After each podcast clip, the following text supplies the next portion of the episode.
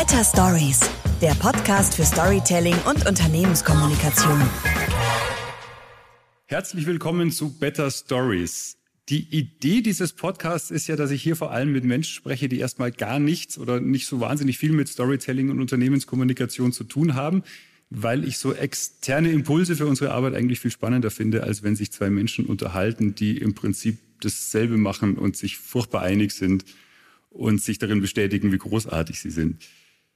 Dass sie mit Unternehmenskommunikation nichts am Hut hat, kann man allerdings von meinem heutigen Gast nicht behaupten. Äh, von den Menschen, mit denen ich in den letzten 20 Jahren zu tun hatte, ist sie vermutlich eine derjenigen, die am meisten Ahnung und Erfahrung in und mit der Kommunikation von Unternehmen und Organisationen hat. Allerdings, und deswegen bin ich überzeugt, dass es trotzdem eine spannende Unterhaltung wird, macht sie auch ganz und gar nicht dasselbe wie ich. Ich freue mich sehr, dass du da bist. Katja Nagel, hallo. Hallo, freue mich auch. Katja, du bist Gründerin und Geschäftsführerin der Unternehmensberatung Citacea vom Wirtschaftsmagazin Brand 1 zum wiederholten Mal ausgezeichnet als beste Beratung für Transformation. Du bist Gründerin und Geschäftsführerin des Global Organizational Integrity Institutes.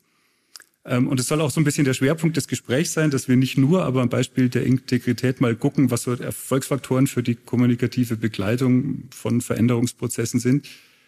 Jetzt habe ich dich ja gerade angekündigt als jemand, der viel Ahnung hat von Unternehmenskommunikation, ähm, habe jetzt aber gesagt, Unternehmensberatung und äh, ein Integritätsinstitut. Also da fragt man sich vielleicht, was hat das mit Unternehmenskommunikation zu tun? Man muss dazu sagen, als ihr CTC ja gegründet habt, hieß ihr noch Kommunikationsberatung und PR-Agentur, soweit ich weiß. Wie kam es denn dazu, dass ihr diesen Fokus so ein bisschen geweitet habt und was ist das, was ihr heute hauptsächlich tut? Also wir haben tatsächlich angefangen mit der Kommunikation, weil ähm, ich die Sorge hatte, dass wenn man ein Unternehmen gründet und nicht ausreichend fokussiert ist, dass man dann seine, sein Profil nicht rüberbringen kann und damit ähm, auch bei Kunden natürlich schwerer ankommt. Insofern haben wir zuerst gesagt Kommunikation.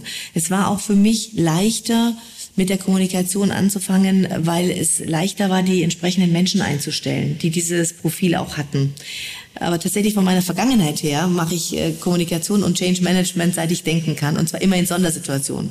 Und so kam es, dass wir nach einem halben Jahr so langsam uns geweitet haben, geöffnet haben für das Thema äh, Change Management. Und tatsächlich, wie du sagst, haben wir dann irgendwann den Begriff auch abgelegt, weil wir mit der klassischen PR eigentlich nichts zu tun haben und nie gehabt haben als Unternehmen, sondern uns immer darum kümmern, ein Unternehmen ist in der Situation A und muss in die Situation B. Und wie helfen wir diesem Unternehmen in, der, in, in Sachen People Dimension, dass, dass die Leute mitmachen? Das ist eigentlich das zentrale Thema. Ja, weil sonst steht, äh, ist ja Papier geduldig und jede Strategie auf dem Papier äh, liest sich super, nur wird sie leider nicht umgesetzt. Und in der Regel scheitern Veränderungsvorhaben ja nicht an der Strategie und auch nicht an den klugen Köpfen, die irgendwelche Folien malen, sondern sie scheitern an den Menschen, die es nicht verstehen oder nicht wollen. Und was verstehen die nicht? Also erstmal kommen äh, die Top-Manager von ihren ähm, Business-Issues und sie kommen von ihren KPIs und von ihrem EBIT und you name it. Und das, das verstehen viele Mitarbeiter gar nicht. Die agieren auf einer ganz anderen Ebene. Wenn wir es also nicht schaffen, die Menschen dort zu erreichen, wo sie wirklich stehen, sie an der Bushaltestelle abzuholen, ihres äh, Daily Business, dann kann es nicht funktionieren. Und am Ende wollen sie auch gar nicht unbedingt sich an irgendetwas beteiligen, was den EBIT steigert, weil sie nicht mal da direkt womöglich den Zusammenhang zu ihrer eigenen Arbeit verstehen oder zu ihrem eigenen Arbeitsplatz. Das heißt, wir müssen ähm, eine andere Sprache finden, aber auch eine andere Argumentation. Also wir nennen es ja ganz, ganz banal und flapsig immer What's in for me, ja. Was, wird, was habe ich denn damit zu tun als Mitarbeiterin oder Mitarbeiter? Was, was, und was habe ich davon? Ja. Ja, das ist auch was, was ich immer versuche zu predigen. Also quasi die, alles muss ja diesen sogenannten Grunztest bestehen. Also der Neandertaler in der Höhle müsste im Prinzip die Antwort auf drei Fragen grunzen können. Was macht ihr? Wie hilft es mir, ein besseres Leben zu führen? Und äh, was muss ich tun, um es zu haben? Ähm, und lustigerweise funktioniert das ja zum Teil nicht mal bei Menschen, die Produkt verkaufen wollen. Also selbst da ist es gar nicht so. Also da erzählt man, ich bin gestern erst wieder in der Unternehmensbeschreibung gelesen, wirklich in diesem Abbinder, der ja. irgendwie unter so einer Pressemeldung drunter steht. Da war Herr so und so, erfüllte sich mit der Gründung einen Lebenstraum. Und dann dachte ich, das ist ja schön für ihn. Ne? Nur, nur, also, wenn, ich in dieses, wenn ich in dieses Unternehmen investieren möchte, ähm, hilft es mir da weiter, dass es ein Lebenstraum, Gar nicht. wenn ich da arbeiten möchte, wenn ich da ein Produkt kaufen möchte, denke ich mir nicht, ist es vielleicht, ist es ein Produkt, das wirklich die Welt braucht oder ist es was, was er einfach total geil ja, fand? Ja. Also schon relativ abstrus, aber selbst da und wenn ich jetzt natürlich, sagen wir mal, einen Veränderungsprozess habe, äh, wo ich mich sehr, sehr viel damit beschäftige, warum die Notwendigkeiten, wie ich so ein Projekt aufsetze und so weiter, dann nochmal diese Übersetzungsleistung zu sagen, okay, was hat das denn jetzt mit, nicht nur was hat es mit dir zu tun, ähm, lieber Mitarbeiter oder liebe Führungskraft, sondern auch, was bringt es dir tatsächlich, ein besseres mhm. Leben zu führen? Ja, und, und übrigens sind auch Vorstände sich da oft nicht einig. Also wir haben schon diverse Male erlebt, dass wir in ein Veränderungsprojekt eingestiegen sind und wenn ich dann die Frage gestellt habe, warum? Warum macht ihr das? Ja, also entschuldigen Sie, das ist ja völlig klar. Ich, ja, dann lasst es uns mal formulieren, warum. Und dann haben wir festgestellt, dass wir drei Stunden gebraucht haben, um zu formulieren, warum. Und wie soll etwas bei Mitarbeitern ankommen, was zuvor nicht mal im Vorstand klar gedacht, geschweige denn artikuliert werden kann? Ja, dann kommen fünf Stimmen raus aus so einem Vorstand, die fünfmal unterschiedlich erklären würden, im besten Fall, warum eine Transformation wichtig ist. Und in dem Moment, wo du es aber nicht immer gleich in der gleichen Art erklärst, wirst du auch eine Kakophonie in der Organisation erzeugen. Es wird auch da nicht klar verstanden dann, ja, das ist der Grund, warum wir das tun. Was sind Sondersituationen? Sondersituationen sind ähm, extrem herausfordernde Situationen, die den Alltag ähm, weit hinter sich lassen. Du hast, ähm, es gibt so 12, 13 Kriterien, äh, die, nach denen wir Sondersituationen sortieren. Ja, Du hast keine Planbarkeit mehr, du musst also mit sehr viel Spontanität umgehen. Du hast in der Regel einen Umsatzdruck, Ergebnisdruck in der Organisation. Ähm, gelernte Verhaltensmuster greifen nicht mehr, du musst Prozesse umstrukturieren. Also typische Sondersituationen sind Post-Merger Integrations, Restrukturierungen, ähm, kompletter Management Wechsel, äh, neue Strategie. Also immer, wenn das bestanden, bestehende und vorhandene Repertoire äh, an Strukturen, Prozessen und ähm, Fähigkeiten und Mindset nicht mehr greift. Sprechen wir mal über das Thema Integrität. Wie kam es dazu, dass das so ein äh, Fokus wurde bei euch? Und ähm, also ich kann mir vorstellen, eine Sondersituation ist natürlich, wenn ich äh, heute einen Bestechungsskandal in meinem Unternehmen habe oder irgendeinen Abgasskandal oder ähnliches. Ähm, wenn ich jetzt sage, ich möchte mich einfach nur grundsätzlich um so ein Thema kümmern, ist es ja noch keine Sondersituation oder doch? Ja, also lustig, dass du es ansprichst, weil nämlich ähm, wir tatsächlich aus der Sondersituation herausgekommen sind und ähm, als, er, als eine der ersten Unternehmen, die wir unterstützt haben, äh, die Volks, äh, den Volkswagen-Konzern unterstützt haben mit seinen zwölf Marken und das nach dem Dieselskandal. Und es ging darum, wie kann man die Integritätskultur stärken. Und da war das für das Unternehmen eine dramatische Sondersituation. Gleichzeitig war es für uns ein Klassiker, weil es Change Management ist. Weil Integritätsmanagement den Schwerpunkt natürlich legt eigentlich auf Verhaltensänderung und damit auf Unternehmenskultur. Und damit sind wir wieder bei einem unserer Kernthemen. Und das war eine Sondersituation. Aber Du hast recht, es ist natürlich auch ein Thema, das sehr, sehr spannend ist für Unternehmen, die nicht in einer Sondersituation sind. Und warum? Ähm, es lohnt sich, ähm, prophylaktisch die richtigen Dinge zu tun, damit du erst gar nicht in so einen Dieselskandal kommst. Äh, die, die meisten Menschen wissen, dass das äh, Volkswagen Milliarden gekostet hat, nicht Millionen, Milliarden gekostet hat. Und wenn man sich überlegt, was Volkswagen mit diesen Milliarden geschickteres und klügeres hätte machen können in diesem dynamischen Markt, in dem Volkswagen zu Hause ist, ähm, dann wissen wir, wie viel Geld da eigentlich äh, für das Unternehmen verloren gegangen ist. Und Unternehmen tun gut daran, sich mit dem Thema Integrität meine ich, zu befassen. Darüber hinaus glaube ich aber auch, dass wir einen Trend haben hin zu einer werteorientierten Führung. Und das ist tatsächlich nicht mehr Sondersituation. Das heißt, ähm, wir leben in einer Welt, wo Werte eigentlich immer mehr zerfallen. Äh, und Menschen suchen Werte in Unternehmen. Und ähm, Käufer möchten bei Unternehmen kaufen, die für irgendwelche Werte stehen. Und darum glaube ich, dass das Thema Integrität in den nächsten 10, 15 Jahren noch brutal an, äh, an Dynamik gewinnen wird. Das ist erst der Anfang, den wir gerade erleben. Vielleicht nochmal zur Begriffsklärung. Also ähm, was ist der Unterschied jetzt zu einfach Regeln einhalten oder Compliance? Ja. Ähm, ja. Also, ich meine, du hast die Werte schon angesprochen, das natürlich geht über, über Regeln einhalten hinaus. Aber also nochmal genau, was, was gehört da alles dazu? Ja, also Compliance ist ja das ähm, Einhalten von Regeln. Das heißt, wir bauen Compliance-Systeme, wo wir Menschen helfen, diese Regeln zu kennen und sie anzuwenden. Jetzt wissen wir beide aber auch, dass es immer mehr Fälle in der Realität gibt, als es Regeln überhaupt jemals geben kann.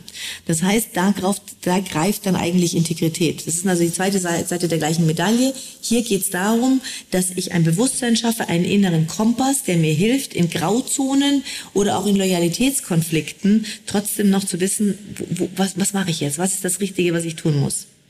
Und insofern hat Integrität viel damit zu tun, dass wir in, einem, in einer Organisation ein Wertesystem etablieren, das ein innerer Kompass für eine ganze Organisation ist. Jetzt kann ich mir vorstellen, dass oder beziehungsweise ich weiß, dass ähm, jetzt ja schon immer nicht ganz leicht ist, Veränderungsprozesse ähm, anzustoßen, durchzubringen und natürlich auch kommunikativ zu begleiten, wenn so eine Sondersituation da ist und eigentlich völlig klar ist, dass was passieren muss. Also ich meine, wenn ein Dieselskandal ist, dann ist klar, das können wir jetzt nicht so weitermachen.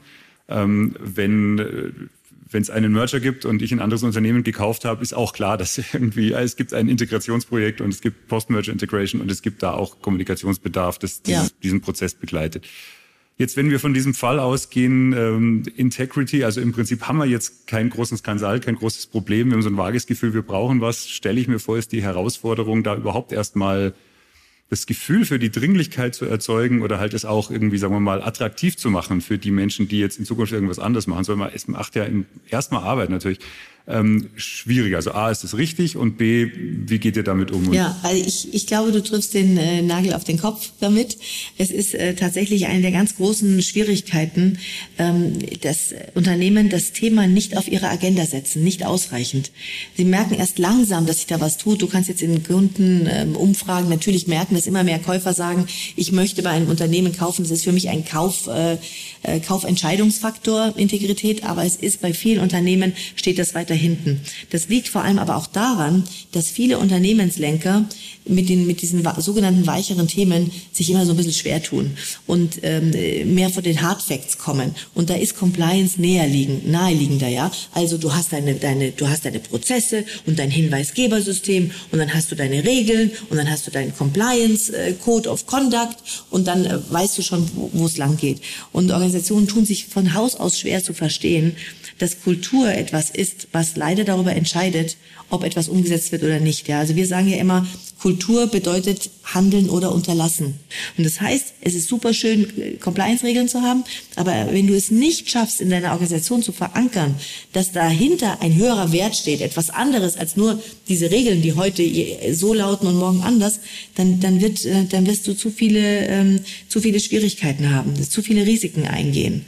Ja, und dieses Risikomanagement, das du eigentlich machst mit Integrität, ich glaube, das ist tatsächlich vielen noch nicht so bewusst. Da arbeiten wir dran das Unternehmen das verstehen. Es ist äh, eine prophylaktische Maßnahme, dass du Compliance und Integrität als zwei Seiten einer Medaille verstehen musst. Wie komme ich denn dann dahin, dass sich so ein Unternehmen auf sowas einigt? Ähm, denn Regeln, die gibt's ja nun auch extern, die werden wir halt gegeben, da müssen wir mal schauen, wie schaffen wir es, die einzuhalten. Aber ja, ja. wir können ja nun unsere Werte so oder so gestalten und da zu sagen, was ist denn das, was uns ausmacht und was ist denn das, wo wir hinwollen und wie stellen wir fest? Mhm, mhm.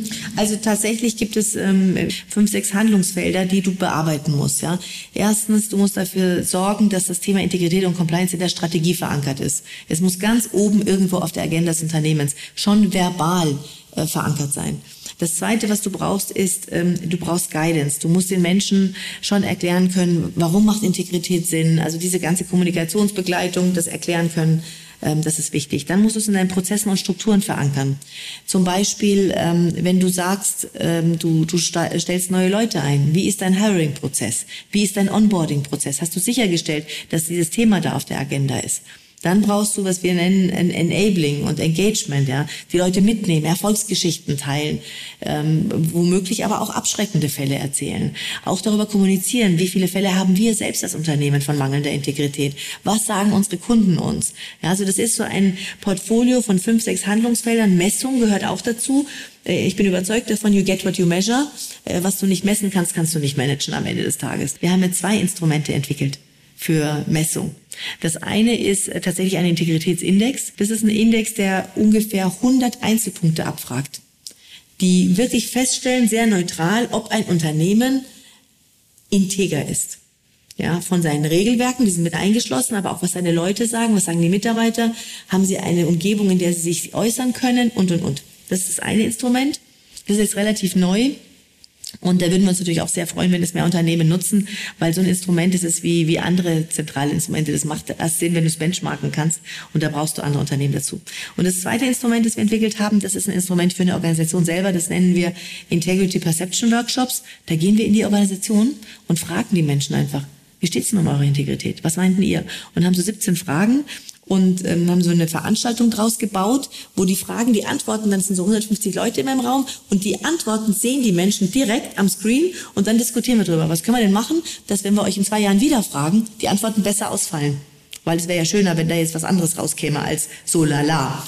Äh, sag mal ein paar konkrete Beispiele. Wenn du mich jetzt fragen würdest, wie, also ich bin ja nun Einzelkämpfer sozusagen, wenn du mich jetzt fragen würdest, wie integer ist jetzt Unternehmen so und so, ich hätte überhaupt keine Idee, an was ich das festmachen soll. Ähm, also tatsächlich, äh, sag mal Beispiele, wo du sagst, okay, das ist jetzt ein Verhalten, das wäre jetzt nicht so und ähm, verbessern würden wir es in die und die Richtung. Also, ähm, ich, ich, ich versuche das Beispiel mal festzumachen an diesen beiden Instrumenten. Ja. Also bei dem Integritätsindex fragen wir zum Beispiel ähm, die Mitarbeiter, Mitarbeiter, ob sie wissen, wo der Code of Conduct äh, zu finden ist, ob sie wissen, mit wem sie sprechen, wenn sie tatsächlich einen Hinweis geben wollen, ob sie sich sicher fühlen, solche Hinweise zu geben, ähm, ob sie das Gefühl haben, dass ihr Vorstand oder ihre Geschäftsführung eigentlich Integrität ernst nimmt. Ähm, ob sie wissen, ob es einen Nachhaltigkeitsbericht gibt. Wir schauen uns auch an, was, sie, was das Unternehmen schreibt, was es selber also kommuniziert und verspricht und ob es das hält. Wir schauen uns an, ob ein Unternehmen ähm, öffentlich macht seine, seine Compliance-Fälle und wie öffentlich es die macht. Ähm, das ist so, was wir so mit, mit dem Index alles prüfen. Also 100 einzelne Bausteine. Wenn wir jetzt in die Perception Workshops schauen, da fragen wir die Leute eher, hast du das Gefühl, dass dein, äh, dass dein Vorgesetzter ein Vorbild ist? für dich in Sachen Integrität? Hast du das Gefühl, dass ähm, bei betriebswirtschaftlichen Entscheidungen das Thema Integrität auch berücksichtigt wird? Oder ist es da einfach wurscht? Ja, also da werden die Fragen, die zielen mehr auf das Arbeitsumfeld des Einzelnen ab, weil das das ist, was der Einzelne auch wirklich beurteilen kann, wozu er eine Perception hat, eine Wahrnehmung hat. Was wäre denn ein nicht integres Verhalten meines Vorgesetzten? Ein nicht integres Verhalten deines Vorgesetzten wäre, wenn du ihm sagst, ähm, wir können ähm, zum Beispiel in der Produktion äh, das und das an Qualität nicht leisten, weil wir die Vorgaben dazu äh, einhalten müssen und die bedeuten, dass wir eigentlich bei der Qualität Abstriche machen können müssen. Und der Vorgesetzte sagt, ja, da müssen wir halt jetzt durch, aber das äh, müssen wir ja nicht publik machen. Dass wir deswegen eigentlich unsere Qualitätskontrollen einschränken müssen, um die Vorgaben an die Mengen in, pro Stunde zum Beispiel einzuhalten. Das wäre nicht integres Verhalten. Und integres Verhalten wäre, dass der Vorgesetzte das eskaliert und sagt, ich weiß nicht, ob euch klar ist, mit den Vorgaben, die ihr uns gesetzt habt, können wir die Qualitäts, äh, das Qualitätsniveau nicht halten. Und das zieht sich ja durch bis zum Kunden, dass der womöglich dann ein Produkt bekommt, was ein Qualitätssiegel hat, was gar nicht ähm, erfüllt werden kann. Jetzt, wenn wir fragen, what's in for me, also was hat das alles mit mir zu tun und wie hilft es mir, ein besseres Leben zu führen, was ist denn drin für diese Führungskraft beispielsweise, ähm, wenn es ein integres Unternehmen ist, in dem sie erarbeitet. Und, äh, und für die einzelnen Mitarbeiter. Also warum haben wir ein besseres Leben? Also wie gesagt, dieser Transfer, wir haben am Anfang schon gesagt, äh, ja, wenn das Unternehmen halt in Summe erfolgreicher ist, weil Kunden kaufen, ähm, weil wir den Stempel ja auf, auf unser Prospekt tun können, das ist ja nun ein Punkt, wo ich sage, na ja, gut, dass das Unternehmen erfolgreich ist, das kommt sehr aufs Unternehmen an. Hat natürlich schon auch was mit mir zu tun, aber es ist ja doch noch ein weiter Weg dahin zu erkennen, was ist tatsächlich mein persönlicher Vorteil. Also Führungskräfte haben erstmal davon, ähm, dass sie tatsächlich ähm, sich absichern Du haftest ja auch als Führungskraft oder als Top-Manager. Das heißt also, bei den Führungskräften ist die Antwort ganz einfach. Äh, es ist eine Risikoreduzierung und auch Haftungsrisiken werden natürlich dadurch ähm, mit eingeschränkt. Momentan ist die Gesetzlage ein bisschen schwierig. Da wird jetzt gerade wieder, wurde wieder ein bisschen was zurückgedreht, was eigentlich nach vorne laufen sollte, dass nämlich Unternehmen dokumentieren wollen, ähm, was sie alles tun in Sachen Integrität, um sich abzusichern oder für Strafminderung. So, und einzelne Mitarbeiter haben natürlich schon sehr viel davon, dass eine Organisation ähm, kein Absicherungsverhalten betreibt, nicht die ganze Zeit ähm, Entscheidungen nach rechts und links sortiert, weil alle Angst haben, die, die Dinge beim Namen zu nennen, sondern dass man sich traut, ähm, äh, auf Augenhöhe Entscheidungen zu treffen, die mutig sind und ehrlich sind und damit auch vertretbar sind nach innen und außen, wo man sich auch später nicht fürs Unternehmen schämen muss, in dem man arbeitet. Und insofern haben auch Mitarbeiter sehr viel davon, wenn sie sagen können, nee, ich arbeite für ein Unternehmen, das nicht nur tolle Produkte hat, sondern auch äh, einfach äh, zu Werten steht und wir verkörpern die alle gemeinsam. Also ich glaube, da gibt es ein, ein gutes Wir-Gefühl, einen guten Stolz, aber auch schnellere Entscheidungen, bessere Entscheidungen ähm, vor allem bessere Entscheidungen, wenn man sie basiert auf den, den Fakten und nicht drum, sich drum rumlaviert, um, um einen persönlichen oder einen wirtschaftlichen Vorteil zu erzielen. Ich mache auch die Erfahrung, wenn man ähm, dann hergeht und solche Projekte kommunikativ begleitet, dass ähm, dass es natürlich allen klar ist, also wir müssen das jetzt natürlich irgendwie intern und auch extern kommunizieren, was wir da machen. Und dass dann eben auch sehr viel, also dann schon diese ganze Logik, die dahinter steht und was bringt's uns denn, warum machen wir das, dass das ja, also so, sofern es klar ist, ne, also auch das ist ja klar, zuerst muss man das Warum für sich selber klären in, in jeglichen Veränderungsprozess, warum, warum überhaupt Veränderung? Nicht als Selbstzweck, sondern wohin wollen wir denn? Ähm, aber das was mir oft ab, oder beziehungsweise eine Frage, die ich sehr oft stelle, ist, naja, wir machen ja Unternehmenskommunikation immer, um irgendwas zu erreichen, nicht um die Leute zu unterhalten. Und die Frage, die ich dann immer stelle, ist, was denn die Wirkungsabsicht? Also was sollen die Leute tatsächlich tun, nachdem sie auf unsere Botschaften getroffen sind? Und dann heißt es immer, ja, wir wollen die Leute informieren. Dann sage ich, ja, das ist ja schön und gut, aber das ist nicht die Wirkungsabsicht, sondern die sollen mit der, die sollen irgendwas, also im einfachsten Fall sollen sie ein Produkt kaufen und das kaufen sie nur, wenn sie wissen, was es macht. Deswegen muss man sie darüber informieren, was es macht. Was ist die Wirkungsabsicht ähm, bei so einem Integrity-Thema? Also was sollen die Leute tatsächlich anders machen? Und nimmst du es auch so wahr, dass das eines der entscheidenden Dinge ist, die die oft ungeklärt sind. Also dass man sich tatsächlich, also dass man so quasi kommuniziert, um so ein bisschen Bericht zu erstatten, was man so treibt, um so ein bisschen zu erzählen, naja, schaut mal her, mhm. so als Dokumentation dessen, was man macht, aber dass man sich viel zu wenig Gedanken macht, was sollen die Leute eigentlich tatsächlich jetzt anfangen mit dieser Information. Mhm. Ja, nehme ich, nehme ich auch so wahr wie du, ja, definitiv. Und ich glaube, viele Menschen schon konzeptionell haben das Problem zu unterscheiden zwischen einer Aufgabe und einer Zielsetzung. Weil die Wirkungsabsicht, die du äh, nennst, ist ja eine Zielsetzung. Was, was verfolge ich für ein Ziel mit dem, was ich tue? Und die Aufgabe ist, ich informiere. Aber das Ziel ist, dass Menschen womöglich anders handeln, sich anders verhalten. Und die Wirkungsabsicht äh, bei Integrität ist natürlich, dass die Menschen sich anders verhalten.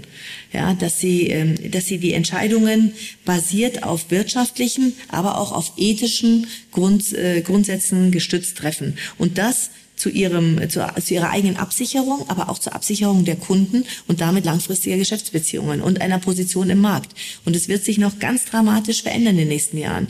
Unternehmen werden da immer mehr Schwierigkeiten bekommen. Schon jetzt merkst, merkst du natürlich einen riesen Unterschied, dass wenn zum Beispiel ein Kandidat sich bewirbt und der hat da irgendwas in seinem Lebenslauf, was nicht ganz sauber ist, dann werden solche Menschen heute schon oft gar nicht mehr eingestellt. Das war vor 20 Jahren, vor 30 war das überhaupt kein Thema, hat überhaupt niemand interessiert. Also wir machen da schon eine Entwicklung durch. Ich finde es tatsächlich nur immer einen ganz wesentlichen Punkt, dass man sich eben nicht nur überlegt, wir müssen jetzt halt mal die Mitarbeiter darüber informieren, was wir hier eigentlich so treiben, sondern man muss ihnen schon auch sagen, was man von ihnen möchte. Und, Unbedingt. Und ganz oft ist es ja in, in manchen Fällen so, dass man so ein bisschen zurückhalten, also gerade in, in ja. USA würde man das vielleicht anders machen, aber in Deutschland dann eher zurückhalten ist und sagen, jetzt, das auf die letzte Folie zu schreiben, das sollt ihr jetzt bitte ab morgen anders machen, das finde ich so ein bisschen übergriffig. Aber es ist ja so, Leute sind ja, wenn sie verstanden haben, was ihr machen und was, wie es ihnen hilft, ein besseres Leben zu führen, dann wollen sie ja wissen, wie sie mitmachen können. Also wenn ich, also umso besser ja. die Präsentation ja. ist vorher, umso wichtiger ist es, dass ich ihnen ja sage, was ich jetzt tun soll, weil sonst denken sie sich ja total geil, will ich haben, aber was mache ich denn jetzt? So ist es. Also halte ich für total wichtig, was du sagst. Und äh, ich, ich habe da ein Beispiel aus dem Sport, ganz, ganz banales, ja. Äh, wenn jemand anfangen will zu trainieren für einen Marathon, und sich an verschiedene Menschen wendet, wie mache ich es denn jetzt? Dann will er auch nicht, dass ihm gesagt wird, es gäbe tausend Möglichkeiten, sondern will er schon auch wissen, ja, pass auf. Also ich habe den Marathon folgendermaßen äh, habe ich teilnehmen können. Ich habe Folgendes gemacht. Ich habe da trainiert, ich habe dort bin ich in Gruppen gegangen und habe mit denen, ich habe meine Ernährung was auch immer. Du willst schon eine, eine klare Anweisung haben oder eine klare Anleitung, glaube ich schon. Ich empfinde es also nicht als übergriffig.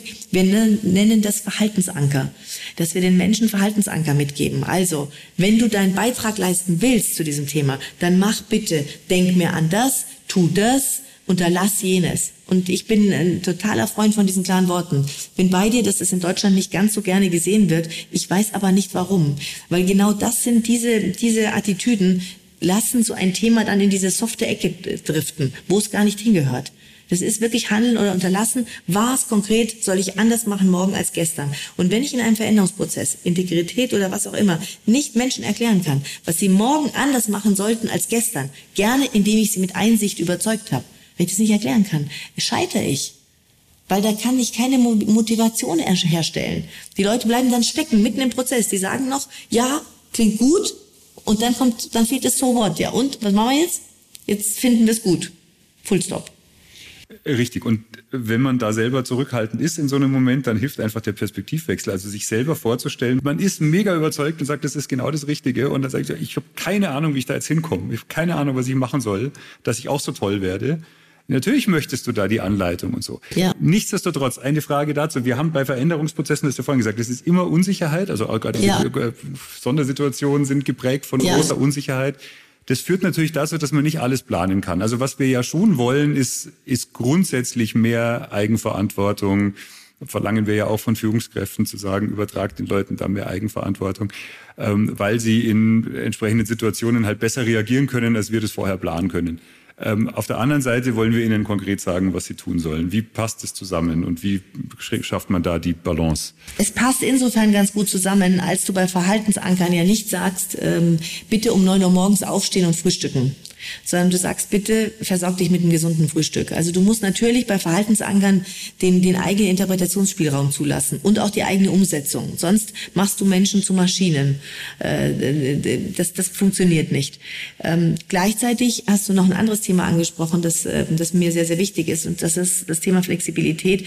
Wir reden jetzt heute alle so ganz modern von agilem Verhalten und so weiter. Tatsächlich geht es aber darum, wir laufen in eine Welt, wo die Transformationen immer häufiger und schneller kommen. Und wir müssen lernen, bei aller Sicherheit, die wir gerne vermitteln in einer unsicheren Situation, den Menschen vor allem was ganz anderes beizubringen, nämlich die Unsicherheit bleibt ja, dass die bleibt. Wir können dir sagen, was wir dir für ein Verhalten empfehlen, damit du zu diesem Ziel kommst, das wir alle erreichen wollen. Aber bitte Gehirn nicht ausschalten am Eingang des, des Firmengebäudes, sondern Gehirn erst dann so richtig heftig loslaufen lassen und hochfahren und, äh, und bitte immer mitdenken. Und wo eine Regel, da auch eine Ausnahme. Ja, und äh, wo ich mir etwas wünsche, kann es eine Situation geben, für die ich es mir nicht mehr wünsche. Und da ist der einzelne Mensch gefragt und, und, und sein Intellekt und seine Fähigkeit mitzudenken, bitte. Und wir müssen, ich finde, wir müssen da sehr, sehr viel lernen. Äh, schau auf Corona die letzten zwei Jahre. Wir haben eindrucksvoll gezeigt in Deutschland, dass wir gerade so handlungsunfähig werden, wenn wir in eine unsichere Situation reinlaufen, uns zu Tode zerreden darüber, diskutieren bis zu unserem Nimmerlandstag oder Schuldige suchen, nur einfach nicht genug tun nicht schnell genug einfach mal ein paar Dinge tun, aber gerne darüber reden. Und, ähm, und da, da gibt es eine ganze Reihe von Fähigkeiten, äh, wo wir ein bisschen uns äh, anpassen müssen für die anstehenden Transformationen, hoffentlich nicht äh, pandemischer Natur, aber trotzdem, ja, wo wir lernen müssen, mit solchen Situationen der Unsicherheit umzugehen und das womöglich als, als konstruktive Herausforderung zu begreifen. Was für mich ja, also weil du gerade dieses Beispiel ansprichst, dazu gehört, ist ja die unbedingt, das unbedingte Eingeständnis davon, dass es Unsicherheit gibt. Das hat mir ja in der Politik gefehlt, also vor allem äh, auch bei unserem bayerischen Ministerpräsidenten, der sich natürlich hinstellt und einfach per se grundsätzlich immer ausstrahlen muss. Und das müssen Politiker ja vielleicht in vielen Situationen alles zu wissen, in einer Situation, die eigentlich nicht da gewesen ist bisher hätte man sich doch auch hinstellen können und sagen können, ich habe keine Ahnung und gerade weil ich keine Ahnung habe, machen wir jetzt dieses und jenes und selbiges. Wir werden vielleicht danach daraus lernen. Wenn man es nach eineinhalb Jahren nicht getan hat, dann ist die Argumentation natürlich irgendwie hinfällig. Aber zu sagen, Mensch, gerade weil, weil wir es nicht wissen, sind wir jetzt vielleicht ein bisschen vorsichtiger oder ein bisschen so und machen dieses. Ich würde glauben, dass es die Akzeptanz von vielen Dingen erhöht, wenn man, wenn mir das nicht als Gott gegeben oder als die letzte Weisheit ähm, präsentiert wird, sondern einfach als ein Versuch, mit der Unsicherheit umzugehen. Und dann auch selber zuzugeben, okay, sich da und dort vielleicht getäuscht zu haben, weil nur dann kann ich ja selber, wenn ich auch mit Unsicherheit umgehe, auch sagen, naja gut, ich probiere jetzt mal das aus, was ich in dieser Situation für am vernünftigsten halte, aber möglicherweise wird sich auch rausstellen, es stimmt gar nicht. Ja, ja, du hast absolut recht. Ich glaube, all unsere Politiker sind ein Spiegel unserer Gesellschaft. Und äh, wir als Gesellschaft haben immer noch das Paradigma im Kopf, dass ein, ein Leader, eine Führungskraft einfach alles wissen und können muss. Und das transportiert sich in einer solchen Sondersituation auf die Politiker, die plötzlich in einer Führungsrolle sind, die sie übrigens auch nie gelernt haben. Nicht? Also ähm, Politiker sind per se nicht eigentlich die, die in einer solchen Sondersituation gewohnt sind, ein ganzes Land zu führen und wirklich anzuleiten. Ähm, und wir müssen dieses Paradigma über, überwinden. Solange wir in unserer Gesellschaft glauben, dass Führungskräfte die diejenigen sind, die alles wissen, solange werden wir selber erzeugen, dass wir Führungskräfte oder Politiker an der Spitze haben in unsicheren Situationen, die sich nicht trauen, es zuzugeben. Ja, da beißt sich die Katze ein bisschen in den Schwanz und ich glaube, es ist völlig normal, dass wir nicht alles wissen können. Und ich bin da ganz bei dir. Ich würde mir wirklich wünschen, dass man das einfach mal thematisiert, weil der Anfang muss jetzt mal gemacht werden in vielen dieser Themen, dass Führungskräfte und auch Politiker lernen zu sagen, das ist für uns jetzt auch neu. Wir arbeiten mit, mit folgendem Prozess an einer Lösung. Und der Prozess kann ja durchaus eine beruhigende Ausstrahlung haben. Ja? Also der Prozess kann sein, wir haben zehn Experten aus zehn verschiedenen Ländern oder wir haben ein internationales Komitee gegründet oder wir machen dies, das. Das würde die Menschen auch beruhigen. Mehr als wenn welcher Politiker auch immer sagt, ähm, ich, ich weiß, wie es geht weil es einfach nicht, äh, das, da, da wirst du ad absurdum geführt in einer solchen Situation, weil du es nicht wissen kannst, wie es geht. Und was wir ja oft verlangen, also wenn wir gerade diesen Zwiespalt haben zwischen wir müssen Unsicherheit managen und jeder Einzelne, jede Einzelne muss natürlich auch dann für sich gucken, was heißt denn das jetzt, was da so im Großen von mir verlangt wird für meine spezielle Situation, dann ist es zwangsläufig, dass man sich auch mal vertut. So, und dann sagen wir, wir müssen eine Fehlerkultur äh, irgendwie etablieren, die das dann zulässt, wo man sagt, okay, dann lernen wir halt draus und ändern das. Ähm, das Problem ist natürlich nur, wenn dann Führungspersonal selber den Eindruck vermittelt, es macht gar keine Fehler und weiß alles von vornherein, dann kann es schon vermitteln, ich gestehe dir den Fehler zu. Aber halt doch nicht so glaubwürdig, als wenn man sagt, boah, da habe ich mich getäuscht, ich mache das jetzt ab morgen anders. Also es ist ja nicht nur dieses, okay, ich erlaube dir das jetzt und ich hau dir nicht den Kopf ab, so dieses Gönnerhafte, du darfst schon Fehler machen, aber ich mache keine. Und ich persönlich hätte ja so die Vorstellung, also wenn ich einen großen Laden schmeißen würde, ich fände es ja ganz beruhigend, wenn ich keine Ahnung hätte, weil dann könnte ich sagen, schaut mal her, ich kann euch jetzt den Prozess zeigen, den ich nehme, den davon, davon bin ich überzeugt und da trete ich gerne in den Wettbewerb mit dem anderen, den Prozess, diese Unsicherheit zu managen. Ähm, aber wenn alles so sicher ist, dann kann ich aber die Garantie, dass mir einer Kopf runterhaut, wenn es nicht funktioniert, weil dann sagen sie, wieso hast du es denn nicht kommen sehen? Es war doch alles klar. Wenn ich es nicht kommen sehe, dann könnte ich doch, eigentlich finde ich es ganz entspannt, so, oder? Zu sagen, ja. ja, schaut mal, ja, aber dann, dann lasst uns gucken, äh, das ordentlich und dann am Schluss, wenn es klappt, dann können wir uns alle auf die Schulter und sagen, schaut mal, wie wir diese Krise gemeistert haben. Ja, aber das, was du sagst, sind einfach alte Zöpfe, die wir abschneiden müssen. Das sind, äh, das sind Dinge, die in, in, in Zeiten von Veränderung, von Transformation wirklich jede Daseinsberechtigung verloren haben. Das sind Reliquien aus, aus vergangenen Zeiten Zeiten, extrem vergangenen Zeiten, ja. Ähm, Manager, Politiker übrigens auch, Manager können einfach gar nicht alles wissen. Woher denn? Wie, wieso überhaupt? Wie kommt man überhaupt auf die Idee, dass sie alles wissen könnten? Sie haben ein paar Fähigkeiten und die haben sie an den Job gebracht, den sie haben. Hoffentlich, ja. Hoffentlich können sie führen. Hoffentlich können sie mutig Entscheidungen treffen. Hoffentlich können sie Risiken ähm, äh, sehen und sie und, und dagegen handeln. Hoffentlich können sie Chancen sehen und dafür handeln. Das sind ganz zentrale Punkte. Hoffentlich können Sie Ihre Leute mitnehmen. Hoffentlich können Sie den, die ganze Organisation in Summe im Blick behalten. Hoffentlich können Sie auf an der Kundenfront überzeugen, ja, im, im, im großen Stil. Ähm, das sind Dinge, für die wir äh, Führungskräfte in Unternehmen ähm, entwickeln. Und, und, und zu glauben, dass so eine Führungskraft dann in einer beliebigen, welcher Art auch immer gearteten Sondersituation plötzlich alles weiß und alles kann, was ist das für eine absurde Vorstellung eigentlich? Und wir hinterfragen das nicht und darum meine ich, dass wir oft die Politiker und die, auch die Führungskräfte kriegen, die wir verdienen weil wir projizieren diese Erwartungshaltung hinein und die kriegen wir dann zurück. Also mein Versuch da, äh, meinen ganz sehr bescheidenen Beitrag zu leisten, ist eben, wenn ich mit Menschen zusammenarbeite, die das Gefühl haben, in ihrer Kommunikation äh, behaupten zu müssen, sie wüssten, könnten die Zukunft vorhersehen, ihnen da einfach zu sagen, schaut mal her, das ist ja für dich eigentlich viel angenehmer, wenn du sagst, die Zukunft kann ich noch nicht vorhersehen, aber ich kann dir sehr genau ja. sagen, wie wir damit umgehen, was wir für Strategien ja. haben und wie wir das verfolgen. Und da kann ich auch wirklich meine Führungsstärke beweisen, viel mehr als mit äh, irgendwelchen Glaskugeleien. Von daher. Ja. Äh, ich, ich habe einen anderen, ich habe auch einen Beitrag, einen anderen als du. Mein Beitrag ist, dass ich ähm, schon seit vielen Jahren, wenn ich als Beraterin mit, ähm, mit Vorständen und, und, und, und ähm, Geschäftsführern rede, dass wenn ich eine Frage gestellt bekomme, die ich nicht beantworten kann, dass ich es dann einfach sage. Und das, manchmal erntet man erst im ersten Moment so ein bisschen Erstaunen. Ja? Da gibt es eine Frage und es ist eine Fachfrage und ich sage, ich weiß es nicht, ich muss darüber nachdenken. Und, und auch das müssen wir mal üben. Dass wir uns auch einfach mal trauen, alle miteinander zu sagen, die Frage ist richtig gut, ich habe darauf jetzt gerade noch keine Antwort, ich muss darüber nachdenken. Und vielleicht habe ich sie auch in der Woche noch nicht. Und lustigerweise kann man auch sagen, warum man da noch nicht drüber ja. nachgedacht hat, weil sie vielleicht in den Sachen, die man selber gemacht hat, noch gar keine Rolle gespielt hat. Ja. Ähm, genau. Also dieses Kommunizieren dessen, was so, also auf dieser Metaebene ist tatsächlich, also auch, ich habe jetzt ein Projekt begleitet auch einen Veränderungsprozess in einem Unternehmen, wo es jetzt dann darum ging natürlich, dass man erstmal mit allen geredet haben muss, bevor man konkrete Maßnahmen vorschlägt, was man da so tut. Und ich dachte, das könnte vielleicht auch etwas schneller gehen. Aber ähm, grundsätzlich dann hieß, ja, das ist schön, dass wir das jetzt alles mal gemacht haben, aber kommunizieren tun wir mal noch nichts, weil wir haben noch nichts. Was mich dazu führt, dass Furchtbar. überall...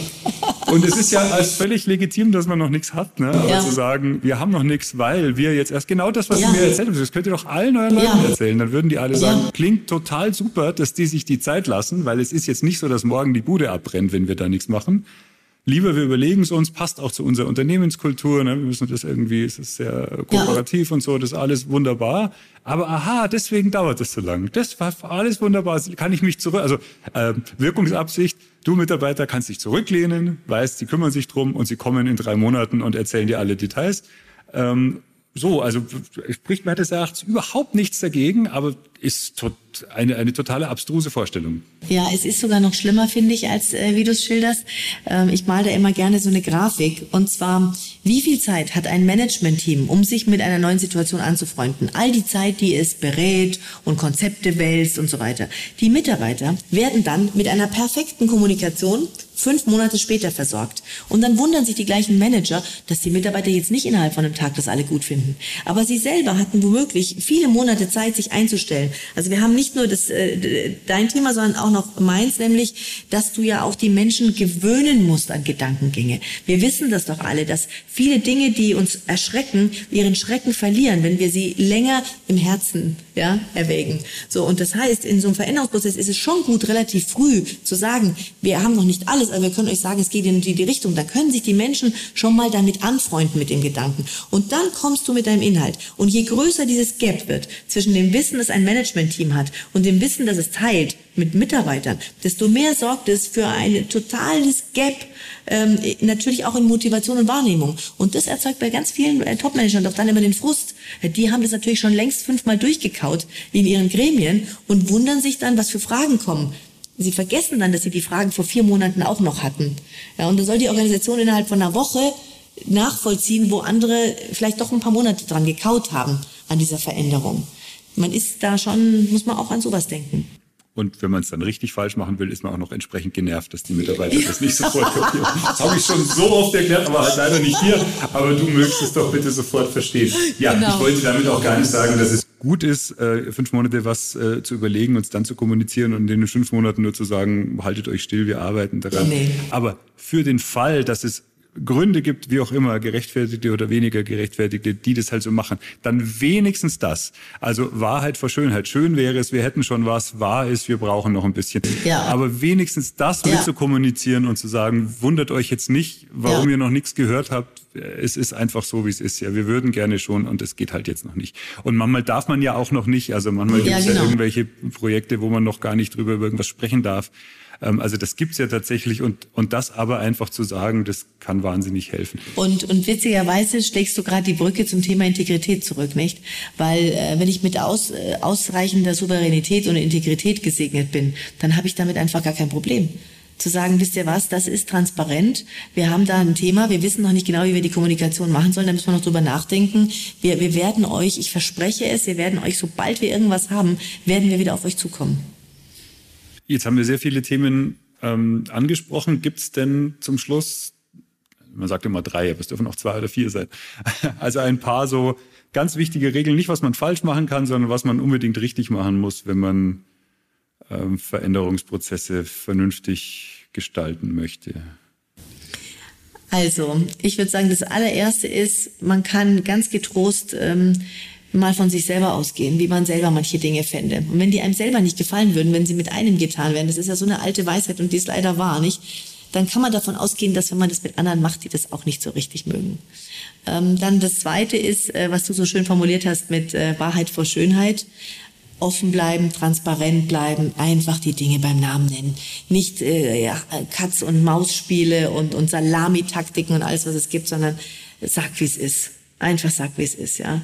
Und ähm, das Dritte ist, so schnell wie möglich ähm, Menschen in die Lage versetzen, mithandeln zu dürfen, weil wir wir wir entstressen uns in dem Moment, wo wir was tun dürfen.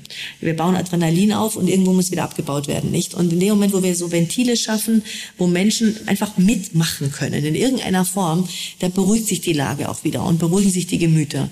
Und das braucht es. Und das Vierte ist ähm, äh, Vorbildfunktion, ja. Also ähm, ein, ein Top-Manager, der selber total griesgrämig reinschaut, wenn er jetzt eine Neuerung verkündet, der braucht sich nicht wundern, dass dann die Mitarbeiter, auch wenn er sagt, jetzt freut euch, geht hin und freut euch, dass sie sich nicht freuen können. Ja, also schon auch die das ausstrahlen, was du selber willst, an Optimismus oder an Nachdenklichkeit oder an, an kritischer Haltung. Strahl das aus. Du kriegst vom System das zurück, was du ins System kippst. Jetzt habe ich am Anfang gesagt, ich finde es eigentlich gar nicht so spannend, wenn sich zwei so einig sind. Wir waren uns jetzt doch relativ einig in vielen Dingen, aber ich toll. aber vielleicht doch mit ein paar unterschiedlichen Perspektiven auf, auf ähnliche Themen, einfach aufgrund der ganz unterschiedlichen Tätigkeiten. Und ich hoffe, dass es für den einen und die andere doch äh, auch nochmal spannende Impulse gab. Ich sage vielen Dank für das Gespräch heute bei Katrin. Danke dir, Philipp. Dankeschön. Und bei Ihnen bedanke ich mich fürs Zuhören. Wie immer, wenn Sie mal mit mir in oder über diesen Podcast sprechen wollen, dann schreiben Sie mir einfach kurz unter podcast at better-stories.de und äh, dann bedanke ich mich fürs Zuhören. Bis zum nächsten Mal. Ciao. Better Stories, der Podcast für Storytelling und Unternehmenskommunikation. Von und mit Philipp Goller.